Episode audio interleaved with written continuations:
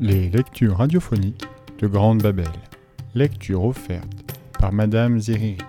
La ferme des animaux de George Orwell, chapitre 5.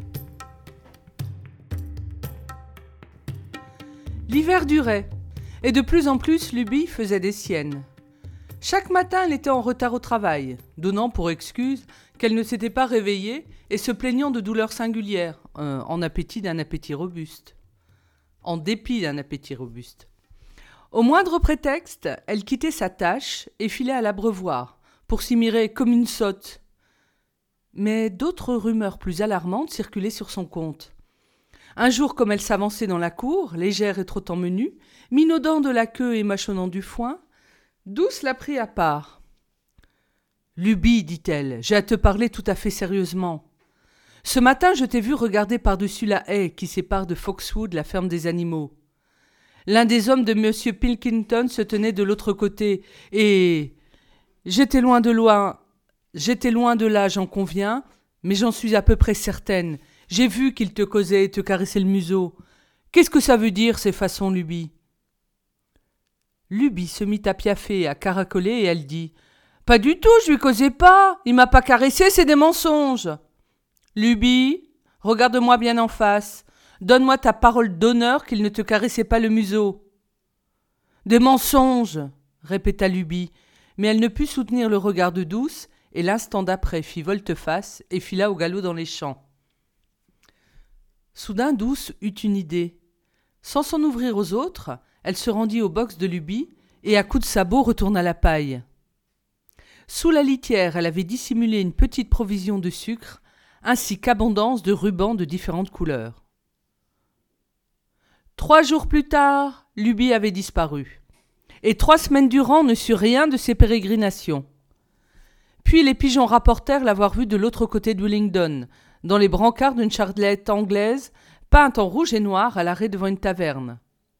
Un gros homme au teint rubicon, portant guêtre et culotte de cheval, ayant tout l'air d'un cabaretier, lui caressait le museau et lui donnait des sucres. Sa robe était tordue de frais et elle portait une mèche enrubannée d'écarlate. Elle avait l'air bien contente, à ce que dirent les pigeons. Par la suite et à jamais, les animaux ignorèrent tout de ses faits et gestes. En janvier, ce fut vraiment la mauvaise saison. Le froid vous glaçait les sangs. Le sol était dur comme du fer, le travail au champ hors de question. De nombreuses réunions se tenaient dans la grange, et les cochons étaient occupés à établir le plan de la saison prochaine. On en était venu à admettre que les cochons, étant manifestement les plus intelligents des animaux, décideraient à l'avenir de toute question touchant la politique de la ferme, sous réserve de ratification à la majorité des voix. Cette méthode aurait assez bien fait l'affaire sans les discussions entre Boule de Neige et Napoléon, mais tout sujet prêtant à contestation les opposait. L'un proposait-il un, un ensemencement d'orge sur une plus grande superficie, l'autre, immanquablement, plaidait pour l'avoine. Ou si l'un estimait tel champ juste ce qui convient au chou, l'autre rétorquait betterave. Chacun d'eux avait ses partisans, d'où la violence des débats. Lors des assemblées, Boule de Neige l'emportait souvent, grâce à des discours brillants. Mais entre-temps, Napoléon était le plus apte à rallier le soutien des uns et des autres. C'est auprès des moutons qu'il réussissait le mieux. Récemment, ceux-ci s'étaient pris à bêler avec grand intérêt le slogan révolutionnaire. Quatre pattes oui, deux pattes non. À tout propos et hors de propos, et souvent ils interrompaient les débats de cette façon. On remarqua leur penchant à entonner leur refrain au moment cruciaux des discours de Boule de Neige. Celui-ci avait étudié de près de vieux numéros d'un hebdomadaire consacré au fermage et à l'élevage, qu'il avait déniché dans le corps du bâtiment principal, et il débordait le projet. Innovation et perfectionnement. C'est en érudit qu'il parlait ensilage, drainage des champs ou même scorie mécanique. Il avait élaboré un schéma compliqué, Désormais, les animaux déposeraient leurs fientes à même les champs, en un point différent chaque jour, afin d'épargner le transport. Napoléon ne soumit aucun projet, s'en tenant à dire que les plans de boule de neige tomberaient en quenouille. Il paraissait attendre son heure. Cependant, aucune de leurs controverses n'atteignit en âpreté celle du moulin à vent. Dominant la ferme, un monticule se dressait dans un grand pâturage proche des dépendances. Après avoir reconnu les lieux, Boule de Neige affirma y voir l'emplacement idéal d'un moulin à vent. Celui-ci, grâce à une, une génératrice, alimenterait la ferme en électricité. Ainsi éclairerait-on écuries, étables et porcheries, et les chaufferait-on en hiver. Le moulin actionnerait encore un hache-paille, une machine à couper la betterave, une scie circulaire, et il permettrait la traite mécanique. Les animaux n'avaient jamais entendu parler de rien de pareil, car cette ferme vieillotte était pourvue que de l'outillage le plus primitif. Aussi écoutait-il avec stupeur Boule de Neige évoquer toutes ces machines mirifiques qui feraient l'ouvrage à leur place, tandis qu'il pèterait à loisir ou se cultiverait l'esprit par la lecture et la conversation. En quelques semaines, Boule de Neige mit définitivement au point ses plans. La plupart des détails techniques étaient empruntés à trois livres ayant appartenu à Mr. Jones. Un manuel du bricoleur, un autre du maçon, un cours d'électricité pour débutants. Il avait établi son cabinet de travail dans une couveuse artificielle aménagée en appentis. Le parquet lisse de l'endroit étant propice à qui veut dresser des plans, il s'enfermait là des heures durant une pierre posée sur les livres pour les tenir ouverts, un morceau de craie fixé à la patte, allant et venant, traçant des lignes, et de temps à autre poussant de petits grognements enthousiastes. Les plans se compliquèrent au point de bientôt n'être qu'un amas de manivelles et pignons couvrant plus de la moitié du parquet. Les autres animaux, absolument dépassés, étaient transportés d'admiration. Une fois par jour au moins, tous venaient voir ce qu'il était en train de dessiner. Et même les poules et les canards, qui prenait grand soin de contourner les lignes tracées à la craie. Seul Napoléon se tenait à l'écart. Dès qu'il en avait été question, il s'était déclaré hostile au moulin à vent. Un jour néanmoins, il se présenta à l'improviste pour examiner les plans. De sa démarche lourde, il arpenta la pièce, braquant un regard attentif sur chaque détail, et il renifla de dédain une fois ou deux. Un instant, il s'arrêta à lorgner le travail du coin de l'œil, et soudain, soudain il leva la patte, et, incontinent, compissa le tout. Ensuite, il sortit sans dire un mot. Toute la ferme était profondément divisée sur la question du moulin à vent. Boule de neige ne niait pas que la construction en serait malaisée. Il faudrait extraire la pierre de la carrière pour en bâtir les murs, puis fabriquer les ailes. Ensuite, il faudra encore se procurer les dynamos et les câbles. Comment? Il se taisait là-dessus. Pourtant, il ne cessait d'affirmer que le tout serait achevé en un an. Dans la suite, il déclara que l'économie en main-d'œuvre permettrait aux animaux de ne plus travailler que trois jours par semaine. Napoléon, quant à lui, arguait que l'heure était à l'accroissement de la production alimentaire. Perdez votre temps, disait-il, à construire un moulin à vent, et tout le monde crèvera de faim. Les animaux se constituèrent en factions rivales, avec chacun son mot d'ordre, pour l'une, votez pour Boule de Neige et la semaine de trois jours.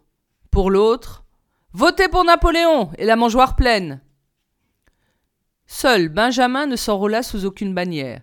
Il se refusait à croire à l'abondance de nourriture comme à l'extension des loisirs. Moulin avant ou pas, disait-il, la vie continuera pareille. Mal, par conséquent. Outre les controverses sur le moulin à vent, se posait le problème de la défense de la ferme on se rendait pleinement compte que les humains, bien qu'ils eussent été défaits à la bataille de l'étable, pourraient bien revenir à l'assaut, avec plus de détermination cette fois, pour rétablir Mr. Jones à la tête du domaine.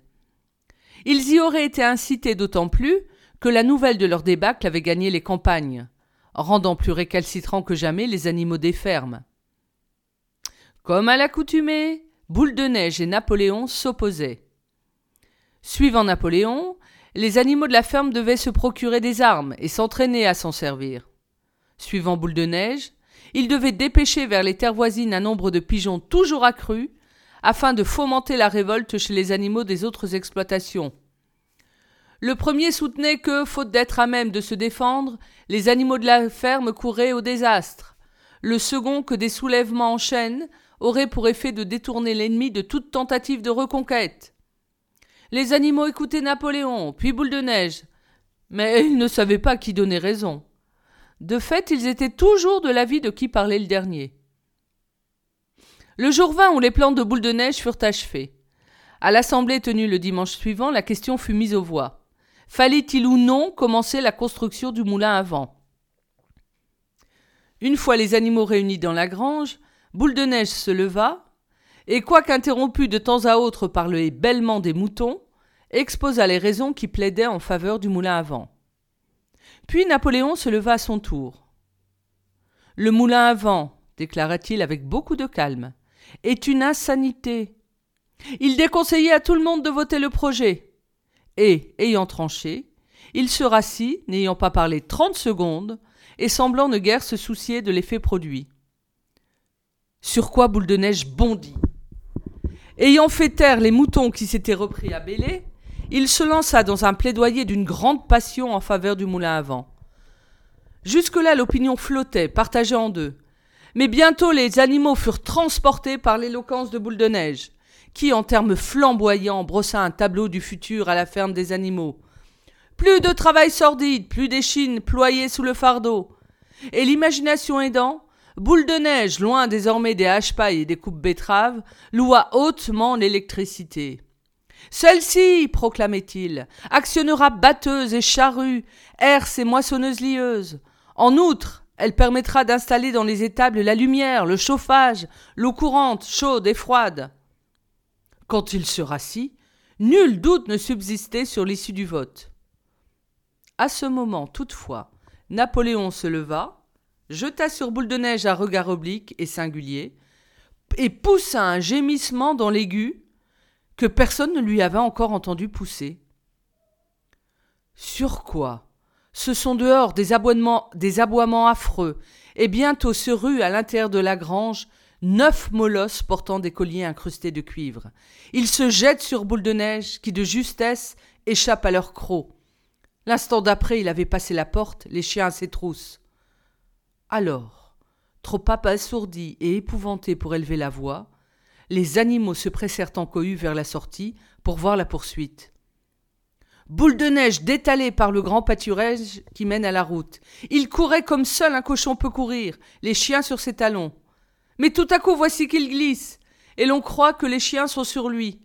Alors il se redresse et file d'un train encore plus vif. Les chiens regagnent du terrain et l'un d'eux, tout croc dehors, est sur le point de lui mordre la queue, quand de justesse il l'esquive. Puis, dans un élan suprême, Boule de Neige se faufile par un trou dans la haie, et on ne le revit plus. En silence, terrifiés, les animaux regagnaient la grange. Bientôt les chiens revenaient, et toujours au pas accéléré. Tout d'abord, personne ne soupçonna d'où ces créatures pouvaient bien venir, mais on fut vite fixé, car c'étaient là les neuf chiots que Napoléon avait ravis à leur mère et élevés en secret pas encore tout à fait adultes. Déjà, c'étaient des bêtes énormes avec l'air féroce des loups. Ces molosses se tenaient aux côtés de Napoléon, et l'on remarqua qu'ils frétillaient de la queue à son intention, comme ils avaient l'habitude de faire avec Jones. Napoléon, suivi de ces molosses, escaladait maintenant l'air surélevé du plancher, d'où Sage l'ancien naguère avait prononcé son discours.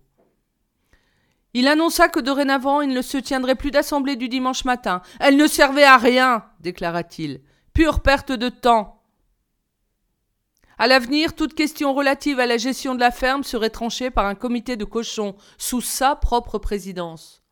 Le comité se réunirait en séance privée, après quoi les décisions seraient communiquées aux autres animaux. On continuerait de se rassembler le dimanche matin pour le salut au drapeau, chanter bête d'Angleterre et recevoir les consignes de la semaine. Mais les débats publics étaient abolis. Encore sous le choc de l'expulsion de Boule de Neige, entendant ces décisions, les animaux furent consternés. Plusieurs d'entre eux auraient protesté, si des raisons probantes leur étaient venues à l'esprit. Même Malabar était désemparé à sa façon confuse les oreilles rabattues et sa mèche lui, fouettant le visage, il essayait bien de rassembler ses pensées, mais rien ne lui venait. Toutefois, il se produisit des renouements dans le clan même des cochons, chez ceux d'esprit déliés. Au premier rang, quatre jeunes gorets piaillèrent leurs protestations, et dressés sur leurs pattes de derrière, incontinents ils se donnèrent la parole. Soudain, menaçants et sinistres, les chiens assis autour de Napoléon se prirent à grogner, et les porcelets se turent et se rassirent. Puis ce fut le bêlement formidable du cœur des moutons. Quatre pattes, oui Deux pattes, qui se prolongea presque un quart d'heure, ruinant toute chance de discussion. Par la suite, Bril Babil fut chargé d'expliquer aux animaux des dispositions nouvelles. Camarades, disait-il, je suis sûr que chaque animal apprécie à sa juste valeur le sacrifice consenti par le camarade Napoléon, à qui va incomber une tâche supplémentaire. N'allez pas imaginer, camarades, que gouverner est une partie de plaisir. Au contraire, c'est une lourde, une écrasante responsabilité. De l'égalité de tous les animaux, nul n'est plus fermement convaincu que le camarade Napoléon. Il ne serait que trop heureux de s'en remettre à vous de toute décision. Mais il pourrait vous arriver de prendre des décisions erronées, et où cela mènerait-il alors? Supposons qu'après avoir écouté les billevesées du moulin à vent, vous ayez pris le parti de suivre Boule de Neige, qui, nous le savons aujourd'hui, n'était n'était pas plus qu'un criminel. Euh. Il s'est conduit en brave à la bataille de l'étable, dit quelqu'un. La bravoure ne suffit pas, reprit Bribabil. La, loyauté et l'obéissance passent avant. Et pour la bataille de la, et pour la bataille de l'étable, le temps viendra, je le crois, où l'on s'apercevra que le rôle de boule de neige a été très exagéré. De la discipline, camarade, une discipline de fer. Tel est aujourd'hui le mot d'ordre. Un seul faux pas, et nos ennemis nous prennent à la gorge. À coup sûr, camarade, vous ne désirez pas le retour de Jones. Une fois de plus, l'argument était sans réplique. Les animaux, certes, ne voulaient pas le retour de Jones. Si les débats du dimanche matin étaient susceptibles de le ramener, alors qu'on y mette un terme. Malabar, qui maintenant pouvait méditer à loisir, exprima le sentiment général. Si c'est le camarade Napoléon qui l'a dit, ce doit être vrai. Et de ce moment, en plus de sa devise propre Je vais travailler plus dur, il prit pour Maxime Napoléon ne se trompe jamais. Le temps se radoucissait, on avait commencé les labours du printemps. L'apprenti aux boules de neige avait dressé ses plans du moulin avait été condamné. Quant au plan même, on se disait que le parquet n'en gardait pas trace. Et chaque dimanche matin, à dix heures, les animaux se réunissaient dans la grange pour recevoir les instructions hebdomadaires. On avait déterré du verger le crâne de Sage l'Ancien, désormais dépouillé de toute chair, afin de l'exposer sur une souche au pied du mât, à côté du fusil. Après le salut au drapeau, et avant d'entrer dans la grange, les animaux étaient requis de défiler devant le crâne, en signe de vénération. Une fois dans la grange désormais, ils ne s'asseyaient plus comme dans le passé tous ensemble. Napoléon prenait place sur le devant de l'estrade, en compagnie de Brille, Babil et de Minimus, un autre cochon fort doué, lui, pour composer chansons et poèmes. Les neuf molosses se tenaient autour d'eux en demi-cercle, et le reste des animaux s'asseyait derrière eux, les autres animaux leur faisant face. Napoléon donnait lecture des consignes de la semaine sur un ton bourru et militaire. On entonnait bête d'Angleterre une seule fois, et c'était la dispersion. Le troisième dimanche après l'expulsion de Boule de Neige, les animaux furent bien étonnés d'entendre, de la bouche de Napoléon, qu'on allait construire le moulin après tout. Napoléon ne donna aucune raison à l'appui de ce retournement se contentant d'avertir les animaux qu'ils auraient à travailler très dur. Et peut-être serait-il même nécessaire de réduire les rations. En tout état de cause, le plan avait été minutieusement préparé dans les moindres détails. Un comité de cochons constitué à cet effet lui avait consacré les trois dernières semaines. Jointe à différentes autres améliorations, la construction du moulin devait prendre deux ans. Ce soir-là, Bril Babil prit à part les autres animaux, expliquant que Napoléon n'avait jamais été vraiment hostile au moulin. Tout au contraire, il l'avait préconisé le tout premier. Et pour les plans dessinés par Boule de Neige sur le plancher de l'ancienne couveuse, ils avaient été dérobés dans les papiers de Napoléon. Bel et bien, le, moulin, le à vent était en propre l'œuvre de Napoléon. Ah, pourquoi donc, sans qui alors quelqu'un, Napoléon s'est-il élevé aussi violemment contre la construction de ce moulin? À ce point, Brilbabil prit son air le plus matois, disant combien c'était astucieux de Napoléon d'avoir paru au stylo moulin. Un simple artifice pour se défaire de boule de neige, un individu pernicieux d'influence funeste. Celui-ci évincé, le projet pourrait se matérialiser sans entrave, puisqu'il ne s'en mêlerait plus. Cela, dit Brilbabil, c'est ce qu'on appelle la tactique. À plusieurs reprises, sautillant et battant l'air de sa queue, et se pâmant de rire, il déclara De la tactique, camarade, de la tactique Ce mot laissait les animaux perplexes, mais ils acceptèrent les explications sans plus insister. Tant Brilbabil s'exprimait de façon persuasive, persuasive étant grogné d'un air menaçant les trois molosses qui se trouvaient être de sa compagnie.